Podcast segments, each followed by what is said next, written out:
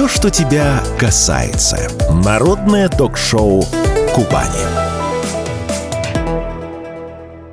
Добрый день, в эфире радио КП Краснодар, народное ток-шоу «Все, что тебя касается». С вами я, Наталья Сазонова, и каждую среду в этой студии мы с экспертами обсуждаем то, что интересно жителям Кубани. Тема сегодняшнего разговора – учеба наших детей. Как сделать так, чтобы вот эта самая сложная учебная четверть не стала мучением просто для всех. А, об этом мы поговорим с Полиной Пятаковой, учителем русского языка и литературы гимназии номер 3 города Краснодара, лауреатом конкурса «Учитель года России 2021». Полин, здравствуйте. Здравствуйте. Ну и в последнее время я просто вот практически каждый день слышу от многих родителей, причем дети у них самого разного возраста, и первоклашки, и постарше, что просто не хотят дети идти в школу. Вот как вы э, считаете, как родителям реагировать на эту фразу? Вот не хочу в школу. На самом деле этот вопрос можно с разных сторон рассматривать, потому что, безусловно, мы должны внимательно относиться к словам ребенка, и э, важно понять, почему.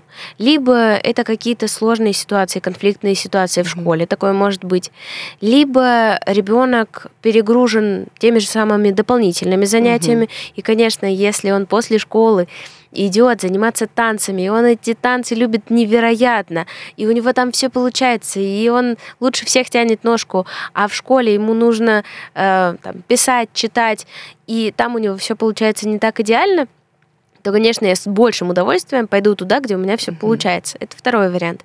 Третий вариант, что э, ребенок действительно какие-то предметы усваивает лучше, какие-то предметы усваивает хуже. И если мы говорим о ребятах постарше, то тут включается э, подростковая хитрость и включается история про то, что, наверное, я, если у меня сегодня там даже самая физкультура, технология и еще какие-то а, предметы, быть, схожу, которые да? подпадают да, в разряд более сложных или более простых, тут ребенок уже думает, ну, сегодня можно, наверное, не идти и э, сделаться больным. Поэтому Поэтому mm важно понять как раз-таки причину э, такого, такой реплики от ребенка и в дальнейшем разбирать, э, если это нагрузка, то нагрузку все-таки э, уменьшать или каким-то образом распределять по-другому. Если это конфликтные ситуации, то, конечно, mm это тоже нужно решать э, и с ребенком обсудить, и с классным руководителем потому что э, тема буллинга угу. того же самого в школе. Это очень ну, серьезно и важно, угу. да, важно всегда Э, держать руку на пульсе и понимать, угу. что с ребенком происходит. Ну вот лично у меня ощущение, что вот именно в феврале, в марте дети становятся страшными нытиками, которых не заставишь пойти в школу. Вот у меня ощущение, потому что третья четверть из них уже все соки высосала. Вы как учитель, вы уже несколько лет в школе преподаете, у вас нет вот этого ощущения, что у них начинают оценки становиться хуже, отвечают они хуже, соображают хуже, что вот именно третья четверть, потому что она самая сложная? Или это я вот э, придумала оправдание для сына. Да нет, на самом деле третья э, четверть сложная, потому что, во-первых, она самая долгая, угу. самая длинная. Во-вторых, мы понимаем, что э, первая четверть мы стараемся, учимся, потому что мы только пришли угу. после летних каникул, много сил, много энергии. Вторая четверть заканчивается Новым годом, и в зависимости от того, как я четверть закончу, что-то мне под елочку э, может попасться более ценное. А тут вообще не елки, ничего. Да, а третья четверть, она непонятная, угу. потому что... Четвертая каникулы как... тоже, да. да, вроде как бы во воодушевляют, а вот третья... Как... И с угу. четвертой там тоже мы понимаем, угу. что очень многое зависит от результатов да. этой четвертой четверти, Это, потому видимо... что там появляется понятие годовая оценка, не угу. такая далекая, как в первой или угу. во второй четверти. Согласна. А здесь уже необходимо поработать. А третья, ну, можно еще что-то постараться попытаться, но, в принципе, и так сойдет. Поэтому Действительно, усталость у э, ребят накопилась, э, но важно, мне кажется, и здесь искать какие-то позитивные моменты и э, вместе с ребенком придумать то самое поощрение, mm. к которому мы в конце четверти mm-hmm. будем э, идти. Например, э, у нас с ребятами в классе есть такая практика. Мы в начале каждой четверти ставим цели по э, результативности. Такое-то количество ребят, которые учатся на 3, 4, 5, такое количество ребят на 4, 5, такое количество ребят на пятерке. И э, в зависимости от результатов мы договариваемся, что, например, если мы будем в рамках этой статистики, то мы с вами поедем куда-нибудь вместе mm-hmm. с классом прошлом году, вот в четвертой четверти, э, мы с ребятами со статистикой подружились, и поэтому я им испекла Наполеон. То есть э, должны быть какие-то простые маячки, которые будут ребятам напоминать, что Э, там даже самая оценка по что алгебре что или нас хорошая, еще, да, да, в конце четверти. Это не самое важное в жизни. Угу. Ну а вот представим, что школьник учится хорошо, даже может быть отличник. И вот раз в 2-3 недели, не каждый день, но вот он ну, не хочет идти в школу.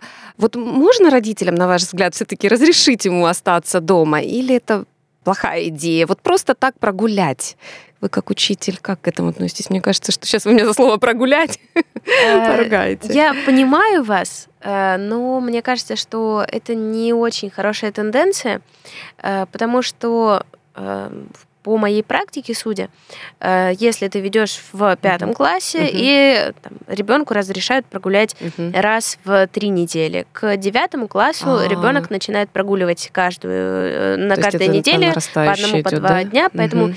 мы тем самым даем ребенку разрешение на пропуск какого-то учебного mm. материала, а соответственно он его не усваивает и возникают большие проблемы. Mm-hmm. И поэтому э, одно тянется за другое. И поэтому ребенку не хочется в следующий раз идти в школу уже не потому, что у него все хорошо, а наоборот, потому что а вдруг там контрольная, а я не готов. Угу. Хорошо, понятно. Давайте поговорим о, таком удовольствии, как уроки. Вот как вы считаете, у нас все-таки а, программа для родителей. Вот стоит ли родителям помогать школьникам с уроками, до какого возраста, по вашему мнению? Я понимаю, что все индивидуально. Ну вот хочется услышать мнение учителя. Должен родитель такой быть включенный, знать, что вот сейчас по русскому мы проходим, там, про описание наречий, числительных? Мне кажется, это важно, чтобы, как угу. вы сказали, родитель был включенным, но при этом важно, чтобы родитель не выполнял задания угу. за ребенка, потому что сколько сочинений, написанных мамами, я прочитала, угу. сколько рисунков, э, иллюстраций, принесенных э, от пап, я тоже увидела. К сожалению, когда мы забираем какую-то нагрузку на себя, взрослые, угу мы тем самым лишаем ребенка возможности самому чему-то научиться. А это как с готовкой. Если mm-hmm. ты первый раз чистишь ту же самую картошку, ты будешь делать это очень-очень долго. Если ты это делаешь 15 или 20 раз, все спорится быстро. То же самое с уроками, с заданиями. Если мы решаем все за ребенка, он, к сожалению... Ну, хотя бы можно... Вот я, вы сказали про сочинение. За меня папа писал сочинение, ну, в третьем-четвертом классе, а потом я как-то научилась на его примере. То есть он мне заставлял включать фантазию, что-то придумывать. То есть, ну, сочинение, да, я относила папины в школу. А mm. вот как вы думаете, почему после четвертого класса система поменялась в Ну, папе отношении? лень стало уже, сколько можно за Наташей сочинения писать. Ну, или я научилась как-то. То есть я вот поняла, как он это делает, и стала сама писать. Ну, мне кажется, просто родителям вот лень становится в какой-то момент делать уроки. Вот у меня так с сыном. Я просто заявила, не то, что делать, он делает уроки сам. Я устала заставлять его садиться делать уроки. Вот про заставлять я еще очень хочу поговорить. У нас дети по полчаса достают учебники из портфеля, то есть их просто сложно даже усадить за стол. А э, на самом деле здесь есть несколько хитростей. В частности, мне, моим ученикам помогает очень таймер. Угу. Когда не ты должен, опять же, абстрактно сесть и сделать уроки. Это же очень тяжелая ноша на плечах. А что такое сделать уроки? Это значит, что там 17 миллионов примеров э, сразу же и 80 э, тысяч предложений мне нужно будет написать. А если э, там, вы с ребенком обсуждаете, что сейчас ты я включаю таймер, я кладу угу. его перед тобой. Сейчас ты 30 минут занимаешься угу. там изучением истории или биологии угу. или еще чего-то. Ребенок видит, что время ограничено, угу. и у него нет времени на то, чтобы где-то пофилонить. И вы говорите, что через 30 минут я там, задам тебе какие-то вопросы угу. уточняющие. Ребенок понимает, значит, сильно за эти рамки я выходить не буду. Но если я за полчаса не успею, да. то мне придется это все перечитывать, тогда э, время будет растягиваться. Э, и опять же, если ты за 30 минут успеешь, тебе, допустим, я знаю, что некоторые родители ограничивают количество времени в гаджетах. Да, вот я только далее. вы просто мой вопрос предугадали. Да, если вот мотивировать ребенка, что вот сделаешь за полчаса, поиграешь в гаджеты, а если ты затянешь, то ты, значит, получ... ну, меньше времени на игру у тебя Да, будет. просто, наверное, э, логично, если будет какое-то фиксированное Мгм. время в день, там, не больше э, с такого-то ли- количества минут. И если ты в срок сделал домашнее задание, плюс 5 минут, например, за каждый предмет. Э, Это не перегрузит, скорее всего, глаза ребенка, потому что ну, в день там, 6 уроков в среднем, это полчаса, ну, Мгм. наверное, не так радикально. Но Мгм. и ребенок будет понимать, что все не зря. Мгм. То есть мы не заставляем, мы э, жесткие временные рамки, да, ставим, показываем ребенку, сколько он делает уроки, и можем даже мотивировать ребенка. Полин, мы сейчас ненадолго совсем прервемся и вернемся к нашему разговору о школе буквально через минутку. Все, что тебя касается. Народное ток-шоу «Кубани». Мы продолжаем разговор об учебе наших детей с учителем Полиной Пятаковой. Полина, остановились на том, как делать уроки. Как вы считаете, когда лучше делать уроки в зависимости от смены? Э, Конечно, тут вопрос э, и в количестве дополнительных занятий, потому что если ребенок э, ходит, например, на какую-то спортивную секцию или в художественную школу, во многом расписание того, когда ребенок будет делать уроки, зависит в том числе от этой секции. Но достаточно часто я сталкиваюсь с тем, что если ребенок, например, учится во вторую смену и все задания переносит на первую, а, то достаточно много может проблем возникать, потому что это все откладывается до последнего, и в итоге ребенок может родители, прийти... опять же, нет дома, то Да, есть они даже не проконтролируют.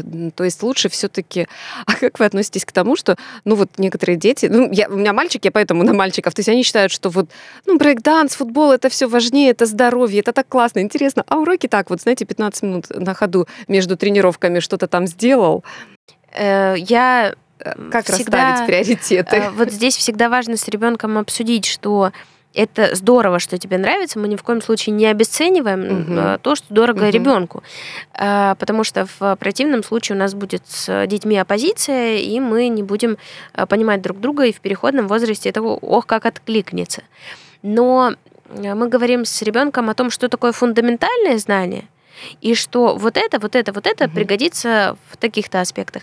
А спорт и тот же самый брейкданс это тоже очень здорово, но э, это гораздо более узко применимо. Поэтому хорошо успевать и там, и там, но важнее все-таки уроки. И опять же, для того, чтобы ребенку было проще потом сориентироваться, э, мы в начале года с моим восьмым классом буквально в первых числах сентября э, прописали, для чего нужен каждый из школьных предметов. Ну, это география молодцы. мне нужна потому-то, потому-то, Мгм. потому-то, математика потому-то, потому-то. И когда ребенок уже сам для себя сформулировал, где мне это Мгм. пригодится, э, этот вопрос он Мгм. реже задает родителям, потому что он понял, наверное, да, наверное, все-таки это мне важно. Ну вот, наверное, из вашего вот этого ответа, тут содержится ответ на мой следующий вопрос, вообще как заставить, как мотивировать ребенка вообще учиться. И желательно, нам всем родителям хочется учиться все-таки хорошо. То есть, ну вот один из кирпичиков — это показать, зачем ему эти знания нужны, да? Да, безусловно. Плюс мы показываем своим примером. Если э, ну, очень Мгм. частая проблема, э, родители возмущены тем, что дети не читают. Я Мгм. с этим совершенно не согласна, потому что дети читают. Просто они читают не совсем то, что нам Да. хотелось бы.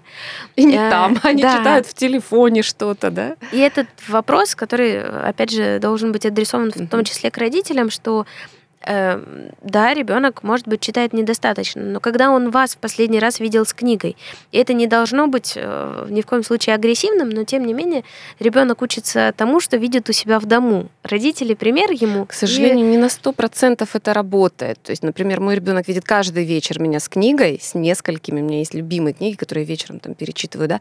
Но я его не вижу с книгой.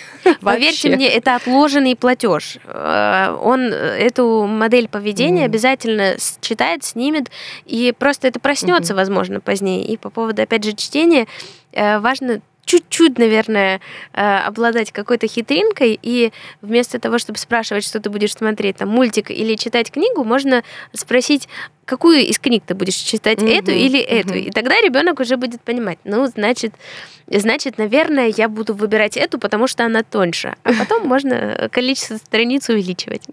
Мы заговорили, как мотивировать учиться. Я хочу поговорить об оценках. Очень важный вопрос. Все равно у нас э, многие родители, они нервничают из-за плохих оценок. Вот вы как учитель, как посоветуете реагировать? Вот принес ребенок плохую оценку, двойку, тройку, для кого-то четверка тоже плохая оценка. Э, здесь важно и родителям понять, почему для них эта ситуация болезненная. Угу. Потому что если, в частности, там, у папы или у мамы была золотая медаль, угу. и его держали в ежовых рукавицах для того, чтобы он эту золотую медаль э, в итоге принес, важно понять, а насколько мне она была нужна, насколько она э, в дальнейшем сработала э, в моей биографии, или это исключительно невроз. И поэтому, наверное, загонять детей за оценки я не советую, mm-hmm. не рекомендую. Но и попустительствовать, mm-hmm. ну, два, два, три, три, второй год, ничего страшного, пусть останется на второй год. И такие случаи тоже встречаются. Такого тоже быть не должно. Мне кажется, что э, если ребенок столкнулся с какими-то трудностями в постижении учебного материала, важно с ребенком продумать стратегию. Вот у тебя сейчас такая-то оценка, она тебя устраивает? Э, если ребенок говорит, что да, меня там устраивает эта двойка, мы продумываем вместе с ребенком. Вот смотри, у тебя сейчас э, средний балл выходит такой-то. Угу. У тебя в четверти, например, выйдет из-за этого три. Э, если у тебя будет такая результативность, то к девятому классу, а мы видим, что по статистике с каждым годом количество учеников, у которых пятерки, у которых э, четверки, оно уменьшается. Серьезно? Да, действительно. То ну, есть успеваемость, можно сказать, что становится с каждым годом хуже? Да, угу. это не стопроцентная статистика, угу. но мы понимаем, что количество отличников в начальной школе и количество... А, это я поняла. Да. Я думала, что статистика по отношению, ну, что вот вообще у нас меньше становится отличников, нет, там, чем нет, 10 нет, лет назад. я вот нет, нет, нет, поняла. Э, безусловно, нет. Но просто с каждым годом да, ребенок... это согласна, да. Э, и поэтому можно обрисовать вот...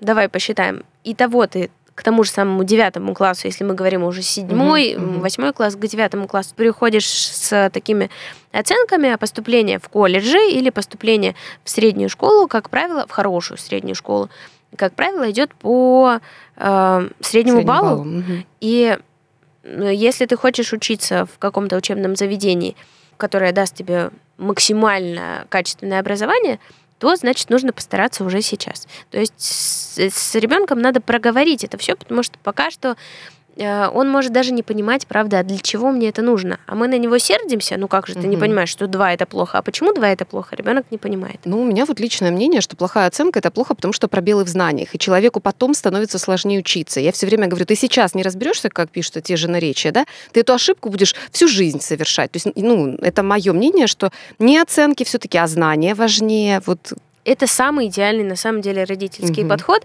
В частности, мы когда с ребятами разбираем, даже в том же самом седьмом классе причастия и дее- да. причастия, я тут же им показываю задание формата ЕГЭ, угу тут же открываю, я говорю, вот то, что вы сейчас изучили, это 17 задание в ЕГЭ. Угу. Если вы сейчас это пропустили, значит, через 4 года оно ох как откликнется.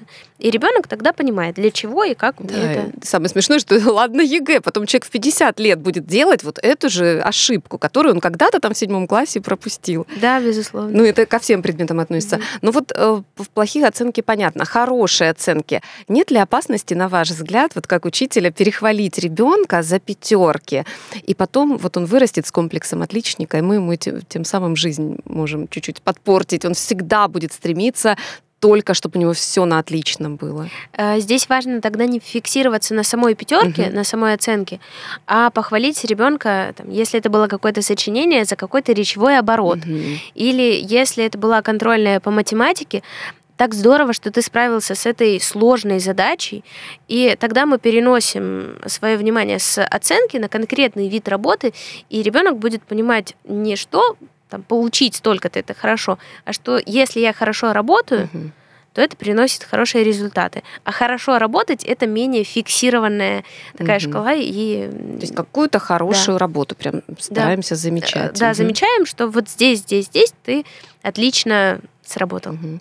Но я вообще ни для кого сейчас, наверное, не открою секрета для наших слушателей, что школа, учеба — это Такой частый повод для конфликтов в семье. Крики, ругань очень часто из-за школы. Особенно вот когда средняя школа, мы сейчас они тоже да, заговорили. Подросток закрывает дверь, говорит, что он там делает уроки, а потом у него и двойки, он сидит в телефоне вместо уроков.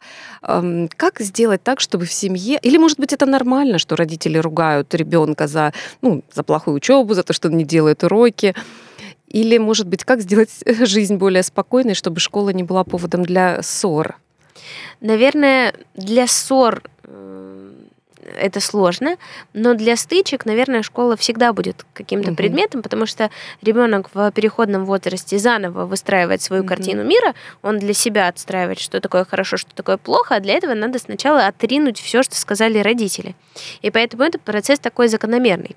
Тем не менее, для того, чтобы дверь не захлопывалась перед носом, э, важно иметь доверительные отношения с ребенком, но не потворствовать, а опять же логически приводить его к каким-то выводам. Потому что, э, как правило, ребенок не просто эмоционирует, а ему кажется, что вот это несправедливо. А если вы с ним продумаете и логически приведете к тому, что это приводит к тому-то, тому-то, тому-то, то ребенку гораздо проще будет с вами согласиться. Угу. Полина, у нас остается буквально считанные секунды до конца разговора. Мне бы хотелось на позитивной такой ноте закончить. Ваши хочу услышать самые позитивные воспоминания о школе. У меня воспоминаний таких позитивных, ярких достаточно много, потому что у нас в школе были и песни, и танцы, и коллективные творческие дела, и уроки замечательные. И вообще говорят, что если ребенок в жизни встретит трех учителей хороших, то этот ребенок обречен был быть счастливым. Поэтому, наверное, и слушателям нашим я желаю, чтобы их дети встретили тех самых троих э, замечательных учителей. Ну и хочется верить, что и у наших слушателей эти учителя тоже были. Полин, спасибо вам и за ваш труд в школе, и спасибо вам огромное за то, что сегодня пришли, за ваши ответы. Напоминаю, в студии радио КП Краснодар на мои вопросы отвечала Полина Пятакова, учитель русского языка и литературы гимназии номер 3 города Краснодара, лауреат конкурса «Учитель года России 2021», народное ток-шоу «Все, что тебя касается». Заканчивается. С вами была Наталья Сазонова. Всего доброго. Все, что тебя касается. Народное ток-шоу Кубани.